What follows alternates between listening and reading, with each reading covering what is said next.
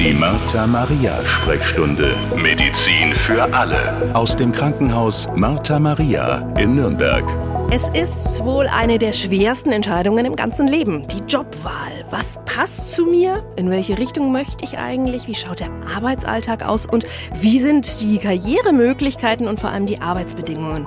Und natürlich auch ganz wichtig, was verdient man da eigentlich? Mein Name ist Jennifer Chris und heute plaudern wir ganz offen und ehrlich aus dem Nähkästchen zum Thema Ausbildung in der Pflege bei Martha Maria. Echte Einblicke in den Beruf.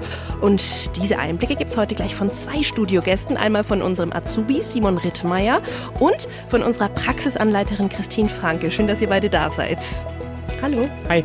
Simon, magst du dich vielleicht als erstes einfach mal vorstellen? Ja, ich äh, bin der Simon Rittmeier, bin jetzt 18 Jahre alt, habe 2019 meinen Realschulabschluss gemacht und da tatsächlich auch angefangen in der Pflege zu arbeiten. Die Entscheidung war äh, relativ interessant, weil ich eigentlich gar nicht wusste, was ich machen will. Ähm, und dann habe ich spaßeshalber mal geguckt, wo man denn ein freiwilliges soziales Jahr machen kann. Und bin dann auf Martha Maria gestoßen, habe mich dort beworben und bin letztendlich so in der Pflege bei Martha Maria gelandet. Also du hast mit dem freiwilligen sozialen Jahr angefangen und bist dann quasi gleich da geblieben für die Ausbildung. Genau, so ist es. Schön. Christine, bevor wir näher auf deine Rolle als Praxisanleiterin für die Azubis eingehen, vielleicht magst du auch ein paar kurze Worte über dich sagen? Ja, sehr gerne. Also mein Name ist, wie gesagt, Christine Franke. Ich arbeite seit 2010 im Krankenhaus Martha Maria Nürnberg. Bin äh, 34 Jahre alt, habe in Sachsen gelernt und habe eigentlich ganz schnell festgestellt, dass ich auch anderen sehr gerne etwas zeige und erkläre. Und einige Kollegen haben mich eigentlich immer so diesen kleinen Erklärbär genannt. Und deswegen habe ich dann 2013 meinen Abschluss zur zertifizierten Praxisanleiterin gemacht. Und von 2014 bis 2016 auch noch die Fachweiterbildung für den Bereich der Intensiv- und Anästhesiepflege. Und seit 2019 bin ich eine sogenannte hauptamtliche Praxisanleiterin, kümmere mich dann nur um die Auszubildenden. Okay, also du zeigst alles und bist auch so ein bisschen das offene Ohr, die Schulter, an dem man sich mal anlegen kann, wenn es vielleicht auch mal ein bisschen Probleme gibt. Ganz genau. Das beste Beispiel eigentlich, dass man in der Pflege schon auch eine Karriere hinlegen kann. Genau, ja. Interessant. Man hört und liest es ja immer wieder, es ist neu, die generalistische Pflegeausbildung. Was ist das denn konkret? Was kann ich mir darunter vorstellen, Christine? Also tatsächlich möchte man ja mit dieser neuen Ausbildung auch ein wenig diesem Fachkräftemangel entgegenwirken, muss man klar sagen. Und alle Auszubildenden bekommen aber jetzt im Rahmen der Generalistik erstmals auch die Möglichkeit, einen Berufsabschluss zu erwerben, der automatisch europaweit anerkannt ist. Und die Reform bedeutet halt auch die Vereinigung von insgesamt drei Pflegeberufen in einem, nämlich der Alten-, Kinder- und der Krankenpflege. Und damit ist ein neuer Beruf entstanden, der sich jetzt eben nennt Pflegefachfrau oder Pflegefachmann. Also man lernt alles drei. Genau, richtig. Also die Zielgruppe umfasst somit die Menschen aller Altersstufen in akuten, dauerhaften, stationären, aber auch im ambulanten Pflegesituationen. Man wandert in der Ausbildung zu verschiedenen Einrichtungen, Stationen, kriegt natürlich hochinteressante Einblicke dadurch. Also das Berufsfeld umfasst halt auch alle Ebenen dieser Gesundheitsförderung. Das wären äh, die sogenannte Prävention, die Rehabilitation und die Palliation. Also unter Prävention versteht man die Vorbeugung und Wiedergesundmachung oder auch die Förderung der Lebensqualität. Vor allen Dingen, wenn es auch tatsächlich dem Ende hinzugeht. Und die ganze Rehabilitation kennt man ja von Reha-Einrichtungen und so weiter und so fort. Okay, Simon, du bist seit knapp drei Jahren, haben wir vorhin gehört, bei Martha Maria, hast mit einem freiwilligen sozialen Jahr angefangen und machst ja, wie du uns erzählt hast, jetzt hier deine Ausbildung. Mal Hand aufs Herz. Was verdient man hier eigentlich als Azubi? Also tatsächlich muss ich sagen, ich bin mit dem Ausbildungsgehalt sehr, sehr zufrieden. Wir bezeichnen unsere Ausbildungsjahre nicht als Jahre, sondern Ausbildungsdrittel. Und im ersten Ausbildungsdrittel ist es so, dass man 1140 Euro verdient. Das steigt dann immer um ein paar Euro. Im zweiten Ausbildungsdrittel sind es dann 1200 Euro und im dritten 1300. Was man natürlich noch dazu sagen muss, es gibt natürlich auch noch Schichtzuschläge und Zuschläge für die Nachtarbeit. Da ist es so, dass man in der Nachtarbeit zwischen 1 Uhr und 6 Uhr 20 Prozent mehr kriegt. Und es gibt noch einen Schichtzuschlag, das kriegt man quasi monatsweise, wenn man äh, verschiedene Schichten arbeitet. Und an Feiertagen gibt es natürlich auch noch eine kleine extra Vergütung. Das ist dann prinzipiell so, dass man da im Monat schon mal zwischen 50 und auch durchaus 200 Euro mehr Geld verdienen kann, was natürlich eine super Sache ist für junge Menschen. Klar, da braucht man ja jeden Cent, gell? So ist es. Ja, Simon, wie schaut denn dein Arbeitsalltag in der Ausbildung aus? Du machst die Ausbildung ja am Krankenhaus Martha Maria. Ihr habt vermutlich eine feste Ausbildungsklasse im Unterricht. Magst du mal ein bisschen was erzählen über deinen Arbeitsalltag? Also der Schulalltag gestaltet sich bei mir prinzipiell so, dass das bei uns um 8.30 Uhr beginnt und wir bis 16 Uhr Unterricht haben.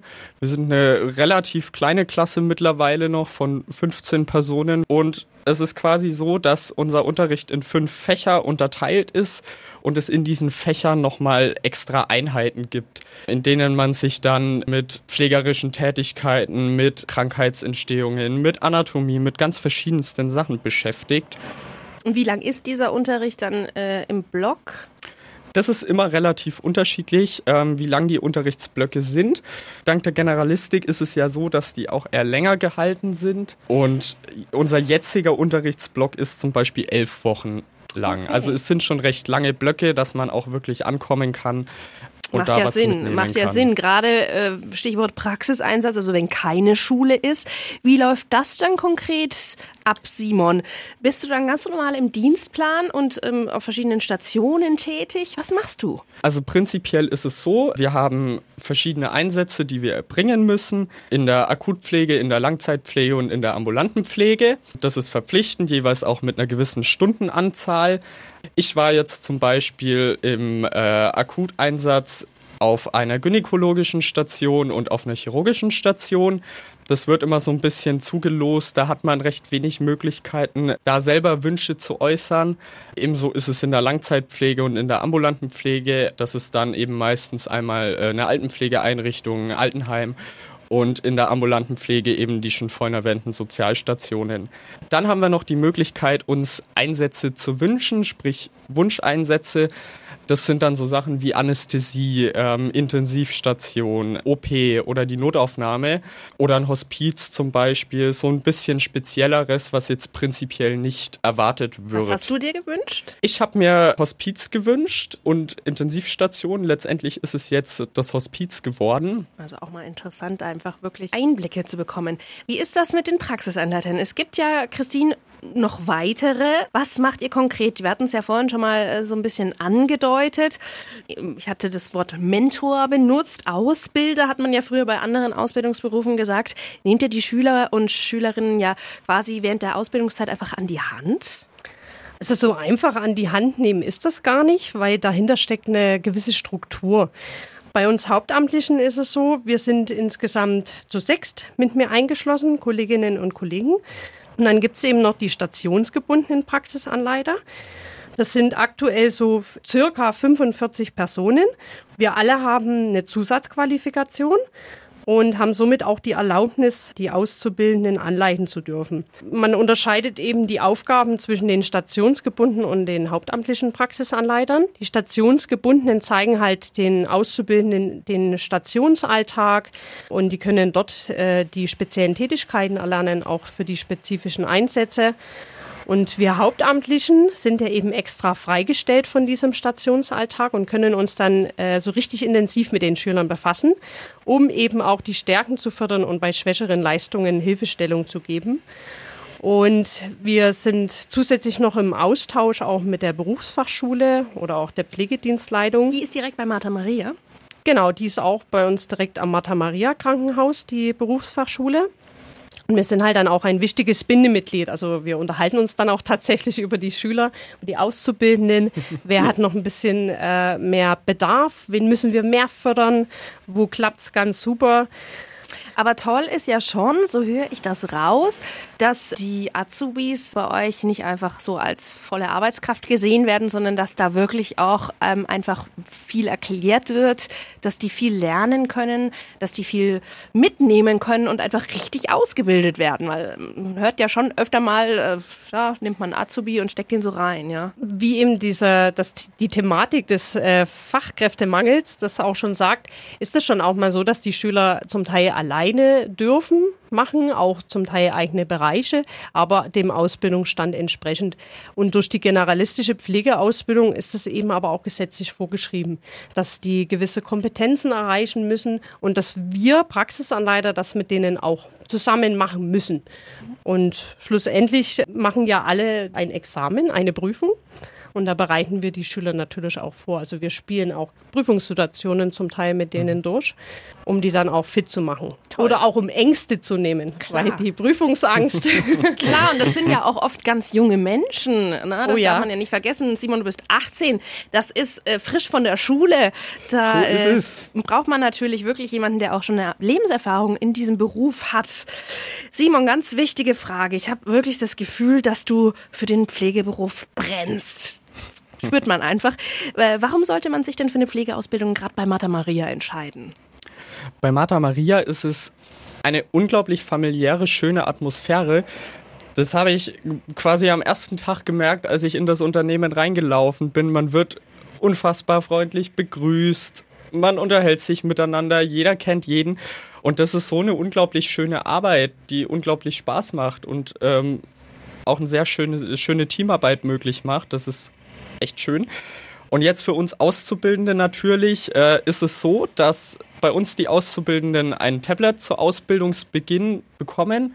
Geschenkt? Ähm, tatsächlich geschenkt bekommen und das auch behalten dürfen nach der Ausbildung, was natürlich dann vor allem im Schulblock eine digitale Arbeitsweise sehr gut möglich macht und auch super ist. Nächster Punkt, worüber ich tatsächlich sehr dankbar bin, ist, dass Martha Maria ein Parkhaus hat, das für Mitarbeitende tatsächlich nicht ganz so teuer ist und man eigentlich immer einen Parkplatz findet. Das hat man bei anderen Krankenhäusern auch nicht und muss dann immer ein bisschen auf Parkplatzsuche gehen, was natürlich ein bisschen ärgerlich ist. Klar, das ähm, spart Zeit. Die, die, braucht man ja, wenn man gerade irgendwie morgens äh, zu einer Schicht kommt, da zählt ja jede Minute.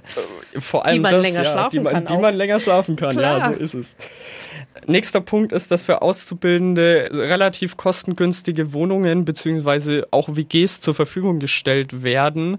Das ist eine coole Sache. Ich persönlich nutze es jetzt nicht, aber ich habe viele gute Rückmeldungen bekommen, dass es tatsächlich sehr schöne Wohnungen sind und auch sehr erschwinglich sind und man so dann natürlich als Auszubildender auch einfach ein bisschen mehr Geld für den Rest des Monats zur Verfügung hat.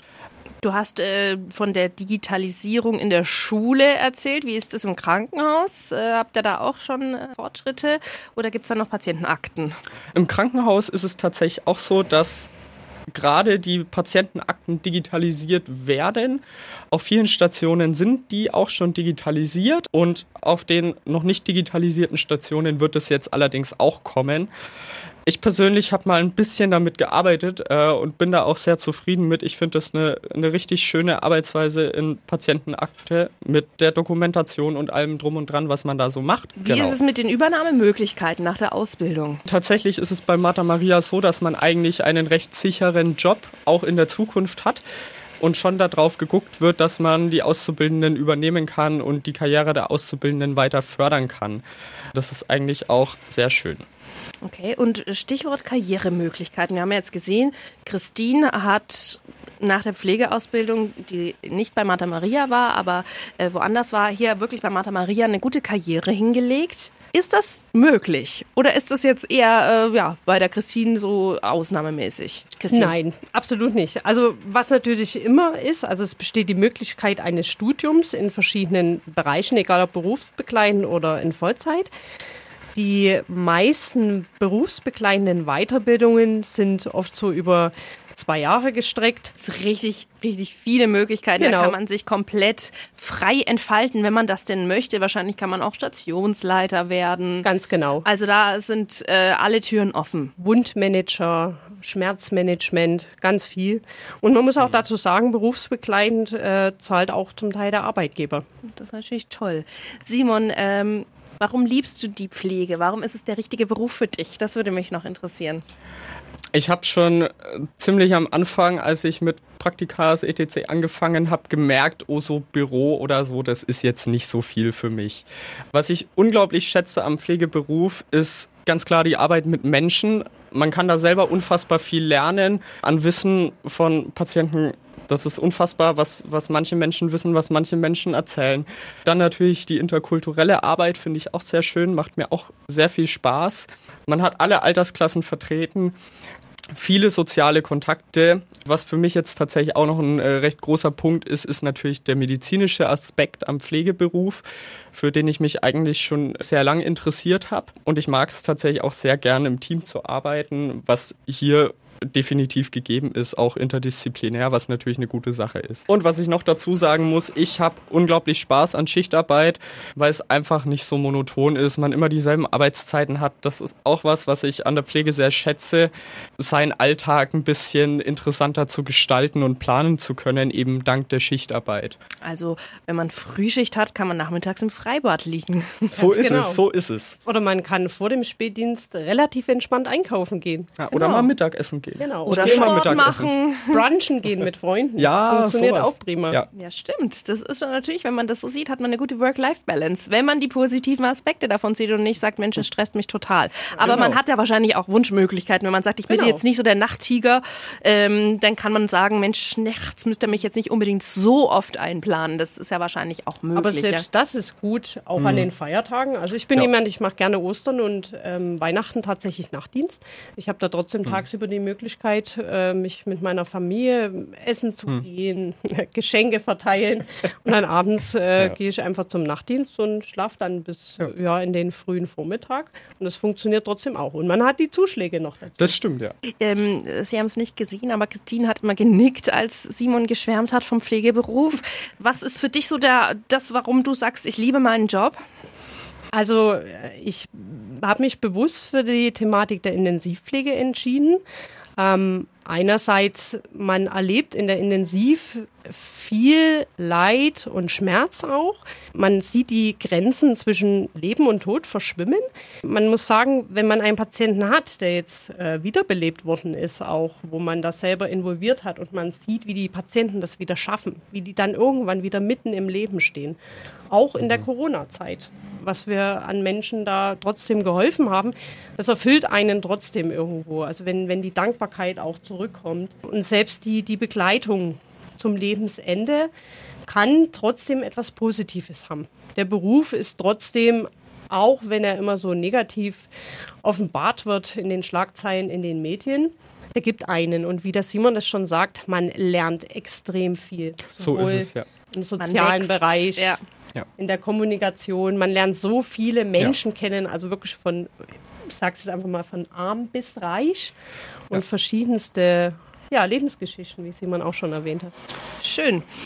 Vielen, vielen Dank für die wirklich spannenden Einblicke in die Pflegeausbildung und auch ja, von einer erfahrenen Pflegekraft bei Martha Maria. Danke an unseren Azubi Simon Rittmeier und an unsere Praxisanleiterin Christine Franke für diese wertvollen Hintergrundinfos.